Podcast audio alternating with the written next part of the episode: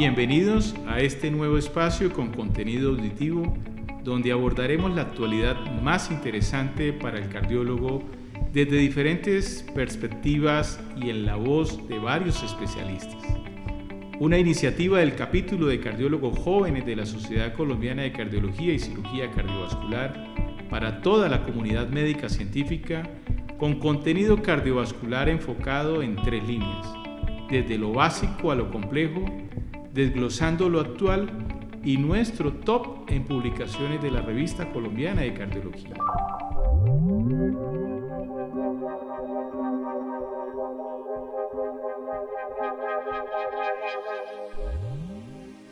Bienvenidos a un episodio más de nuestro podcast Sociedad Colombiana de Cardiología y Cirugía Cardiovascular. En nuestra línea, nuestro top de publicaciones, hoy con un invitado muy especial, el doctor Mauricio Duque, especialista en cardiología y electrofisiología y jefe del programa de electrofisiología de la Universidad CES, con el tema Repolarización auricular y sus implicaciones clínicas, publicado en nuestra revista en el año 2019. Bienvenido, doctor. Mil gracias, doctora Alejandra. Vamos a revisar ahora el tema de repolarización auricular y sus implicaciones clínicas.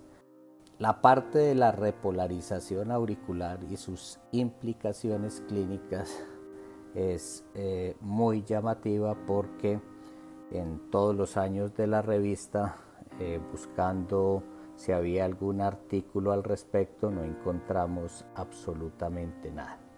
Por lo tanto, nos dimos como a una búsqueda sistemática para mirar qué había en la literatura más eh, nuestra experiencia en el grupo de electrofisiología. Quisimos hacer un artículo también de revisión. La parte de la repolarización auricular es tan importante como la repolarización ventricular. Al principio hace algunos años eh, le poníamos muchísima importancia solamente a la despolarización ventricular y a la repolarización eh, fue mucho más tardío eh, como el posibilidad de evaluar con todas las patologías, sobre todo la parte genética a nivel de los canales y sus implicaciones en la muerte súbita. Esto mismo se puede correlacionar con la parte de la repolarización auricular. Como concepto importante, sabemos que cuando se despolariza el ventrículo, la despolarización arranca desde las fibras de Purkinje hacia el sub epicardio. Cuando se repolariza se hace en sentido inverso, se hace de epicardio a endocardio. ¿Por qué? Si la primera parte que se despolarizó fue el endocardio, se debería repolarizar primero. En el ventrículo no ocurre esto porque hay una presión diastólica final importante que hace que se modifique los potenciales de reposo y sean distintos los de epicardio a endocardio y por eso más la presión diastólica final que está haciendo una, eh, una presión hacia la parte del endocardio está en un momento dado eh, produciendo como una especie de isquemia en este sitio. Entonces la repolarización se hace más tardía. Eso equivale a que el QRS en las derivadas que es positiva, la onda T, que es la repolarización, sería positiva también. Cuando hablamos de las aurículas, la despolarización de las aurículas arranca en el nodo sinusal, se despolariza la aurícula derecha desde la parte superior y posterior, eh, su conducción va preferentemente por los tractos internodales anterior, medio y posterior y pasa a la aurícula izquierda por el haz de Bachmann y por el cerca al seno coronario y de esta forma se despolariza la aurícula izquierda, despolarizándose primero la derecha y posteriormente la izquierda. Por eso la onda P tiene un aspecto bimodal, primera parte derecha, segunda parte izquierda. La parte llamativa es la repolarización, porque en el electrocardiograma no la observamos porque queda dentro del QRS y el QRS con su voltaje tan prominente no deja expresar la repolarización de las aurículas. La repolarización de las aurículas va en el mismo sentido de la despolarización auricular. Entonces, eso equivale que si la onda P es positiva, la T de las aurículas, o sea, el TP sería negativo. O sea, si tenemos un PR largo o un bloqueo aurículo ventricular, uno muchas veces ve la onda P y por ahí a los 100, eh, 110 milisegundos puede haber una alteración en el segmento PR y es negativo si estamos hablando de la derivación de 2.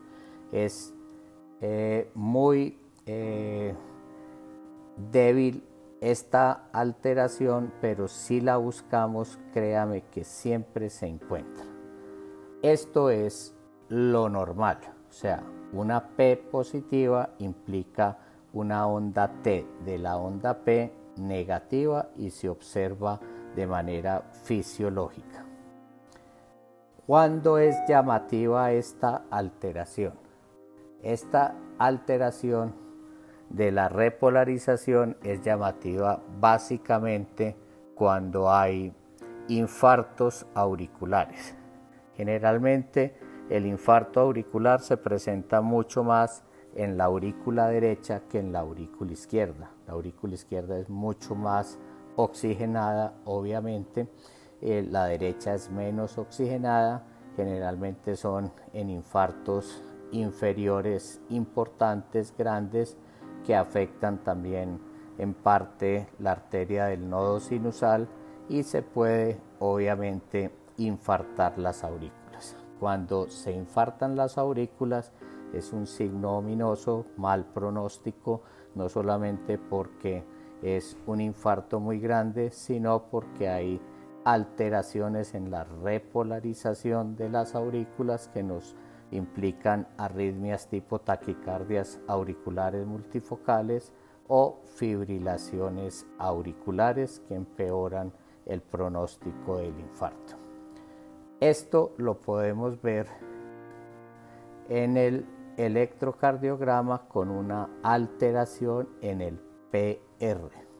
Lo normal es que el segmento PR es un segmento isoeléctrico cuando hay un infarto auricular, específicamente en las derivadas excepto ABR y B1, eh, el PR en estas derivadas está supradesnivelado cuando hay infarto atrial y en las otras derivadas está eh, infradesnivelado. O sea, cuando hay una, una infradesnivel en las derivaciones electrocardiográficas acompañados de un infarto eh, de la pared inferior, piensen en que hay un infarto auricular, excepto en la derivada ABR y B1 que está supradesnivelado.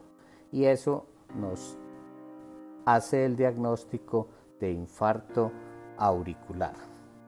Es muy importante tener esto en cuenta. También cuando se expresa la repolarización auricular.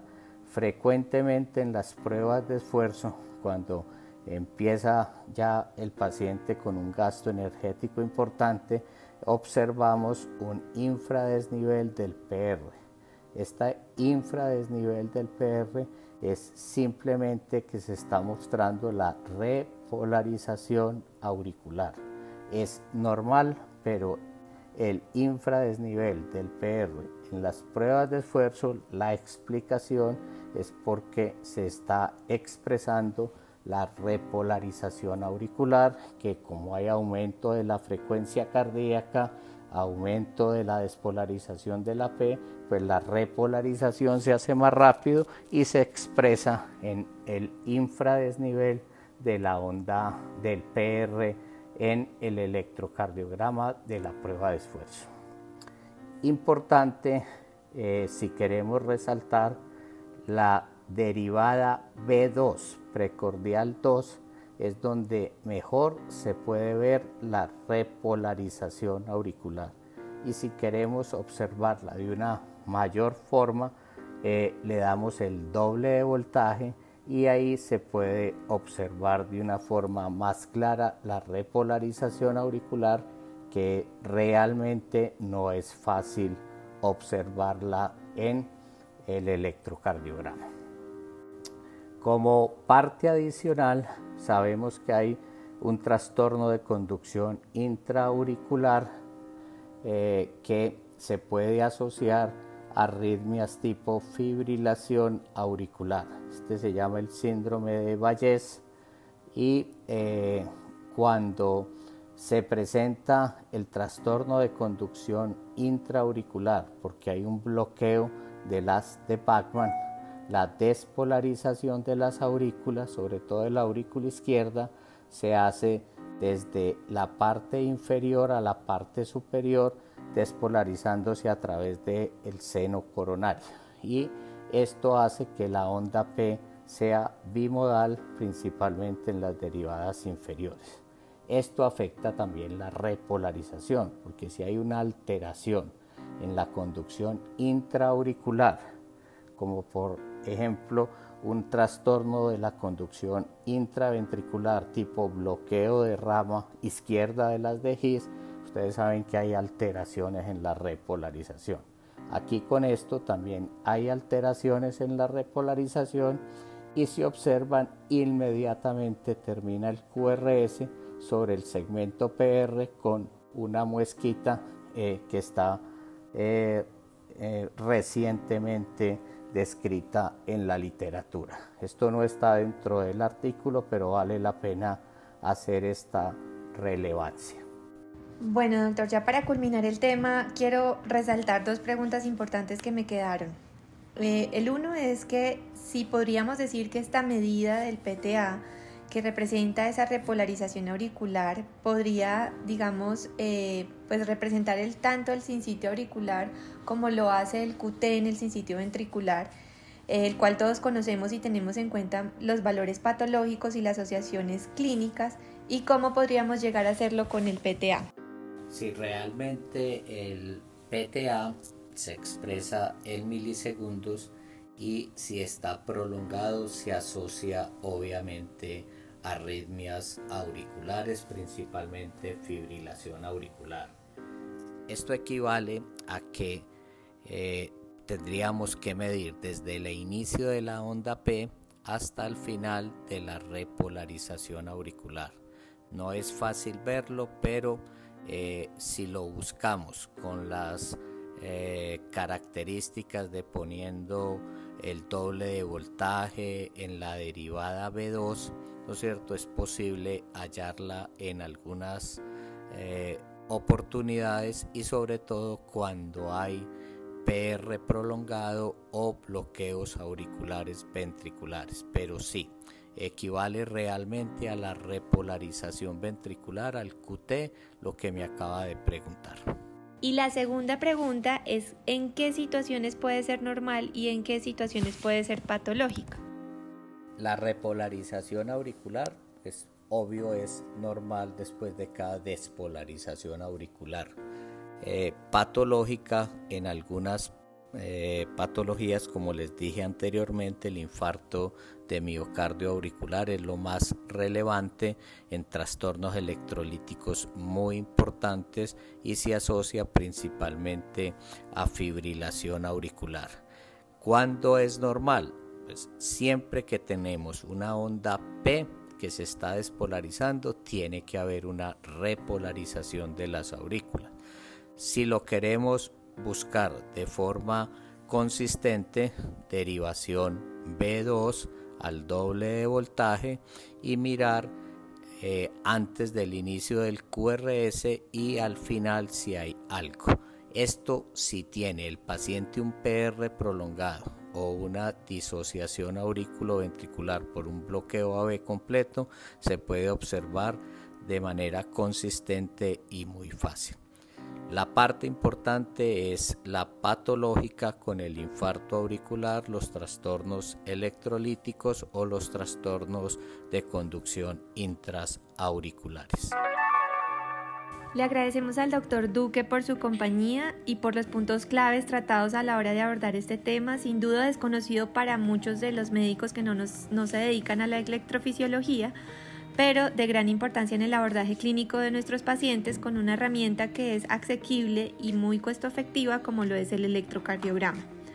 Los invitamos a continuar escuchando nuestro podcast. Para nuestro próximo episodio tendremos una entrega más desde lo básico a lo complejo con el doctor Jaime Rodríguez, especialista en medicina interna y cardiología, ecocardiografía e imágenes cardíacas y actual presidente de la Sociedad Colombiana de Cardiología y Cirugía Cardiovascular. Soy Alejandra Gallego Rivas, cardióloga, miembro de la Sociedad Colombiana de Cardiología y Cirugía Cardiovascular del capítulo Cardiólogos Jóvenes y para mí fue un orgullo acompañarlos en este episodio. Muchas gracias.